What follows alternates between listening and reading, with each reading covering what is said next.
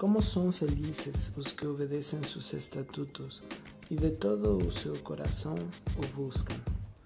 Salmo 119, verso 2. Olá, bom dia, paz do Senhor, irmãos. Eu espero que vocês estejam muito bem. Convido a que cada um de nós abramos os nossos corações e deixemos que Deus fale conosco através desse devocional.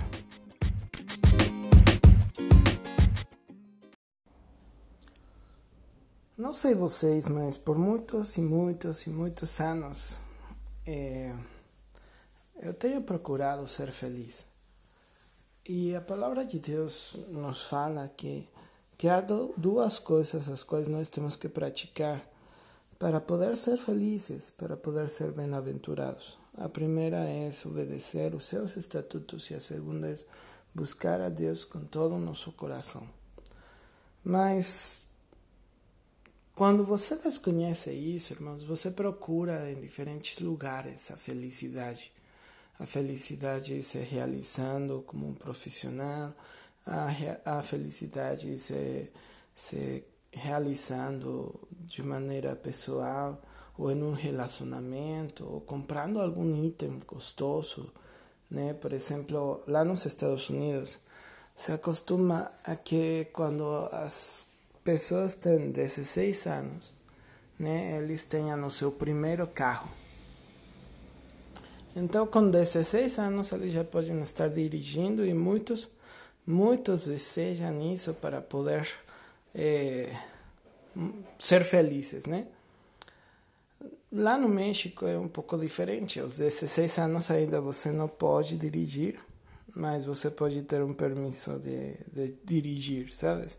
Um permisso pelos pais, é, no qual ele diz que se alguma coisa acontece é responsabilidade total dos pais. Bom, mas independentemente de como você queira se realizar, no meu caso foi diferente, porque eu era uma criança que buscava sempre amizade. Só que quando eu era criança, eu era gordinho, muito gordinho. Eu tinha o cabelo. Minha mãe não deixava eu pentear o cabelo com gel, então parecia uma juba de leão. E usava uma bota ortopédica porque meus pés estavam um tanto tortos, então usava bota ortopédica ah, e outra, minha mãe não comprava uma calça jeans decente, ela comprava quase sempre uma calça social. Então por isso que hoje eu aproveito e uso muita calça jeans.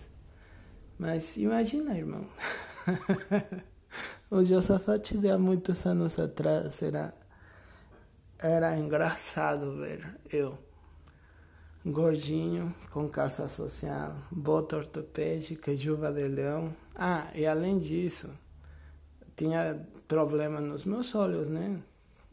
Na graduação muito alta. Então, eu usava óculos de fundo de garrafa. Era uma coisa horrorosa, irmãos.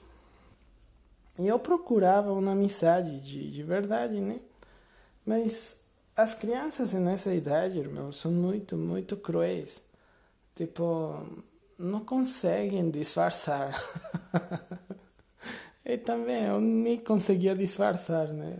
Era muito aparente tudo. Mas eu sabia que Deus me amava.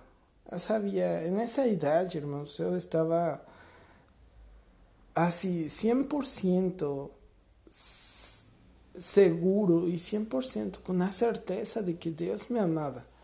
Minha mãe era professora de, de uma escola bíblica, né, para crianças, então ela sempre ensinava. Eu assistia lá nas aulas que ela tinha que tomar, né? E, e eu sabia tudo aquilo que ela falava, tudo aquilo que ela dizia para as crianças, eu, eu aceitava e eu acreditava. Só que esse vazio de uma amizade sincera, irmãos, era uma coisa feia. Então eu fui crescendo assim, sem amigos, sem. As únicas pessoas que chegavam perto de mim eram pessoas adultas. Então você pode compreender hoje porque eu eu sou pouco de, de conversar assim com pessoas da minha idade e tudo mais. Eu sei que já Deus me sanou, só que ainda é um pouquinho difícil eu, eu chegar perto de pessoas da minha idade. Todos meus amigos são mais velhos, muito mais velhos do que eu. Então, o que acontece? É, eu fui crescendo a uns desses. Não, aos 14, 15 anos eu deixei esses óculos grandões Graças a Deus, porque conseguimos comprar umas eh, lentes de contato, né? Que não são nada, nada aparentes. Consegui usar. As botas, aquelas ortopédicas, já tinham corrigido aquilo que tinham que corrigir. Até um certo grau, né? Porque ainda minha, meus pés são meio tortos, mas até um certo grau. E já eu não dependia delas. Agora sim, minha mãe deixava eu passar gel na cabeça porque ela acreditava que saíam piolhos se você passava muito gel. E a outra coisa é que eu era magro. Mas invés dessa pessoa diferente continuar procurando de Deus, eu procurei a felicidade nas más companhias. Eram pessoas que não prestavam. E eu, me sentindo Robin, Robin Hood, né? Ao de ter é, me ajuntado com pessoas que, que, que fizeram bem para mim, não, eu me, me ajuntava com aqueles que eram rejeitados, igual algum dia eu fui. Porque eu pensava assim, né? Ah, coitadinho, ele deve de estar sofrendo a mesma coisa que eu sofri. Ele é rejeitado. E não por causa de uma, uma coisa racial, sabes? Mas eu me juntava com um cara que era negrinho, negrinho, negrinho. É, e o apelido dele, não, o sobrenome dele era Leite. Então era muito engraçado. E assim, outros caras que, que sinceramente não prestavam, irmãos. Mas eu comecei a fazer o mal diante de Deus. Né? Nós começamos a, a faltar na, na igreja. Eu comecei a faltar na igreja, porque eles nem assistiam, né? Comecei a mentir para os meus pais, comecei a mentir para os meus irmãos. Eles me falavam que eu, o que eu tinha que fazer, eu fazia como se fosse um idiota, né? Que não, que não pensava. Mas pelo fato de estar junto com meus colegas, então, nós fazia isso, né? Às vezes, por exemplo, um deles era acostumado a roubar. A roubar coisinhas pequenas de uma loja. Mas, irmãos, o que eu quero falar é o seguinte. Era, eram assim, produtos para comer, coisas, coisas que eu tinha o dinheiro para poder comprar, sabes? Mas eu não comprava, porque se eles iam fazer isso, né? Então, para quê?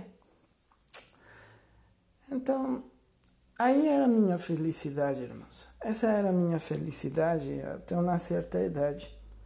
Só que depois eu compreendi que nada daquilo que os meus pais tinham me ensinado eu estava guardando.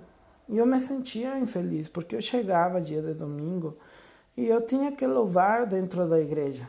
E eu louvava e eu falava: ah, Deus te amo, Deus te busco, Deus eh, tu és todo para mim, quando isso era mentira da minha vida, né? Porque eu não estava procurando a Deus, porque eu não estava fazendo as coisas que estavam eh, agradando Ele, eu não estava buscando de todo o coração, eu não estava guardando aquilo que que tinha sido ensinado para mim ao longo de todos esses anos. Hoje, irmãos, tenho 35 anos. E hoje eu não, não, não tenho igual amizades. Todas as minhas amizades ficaram lá no México.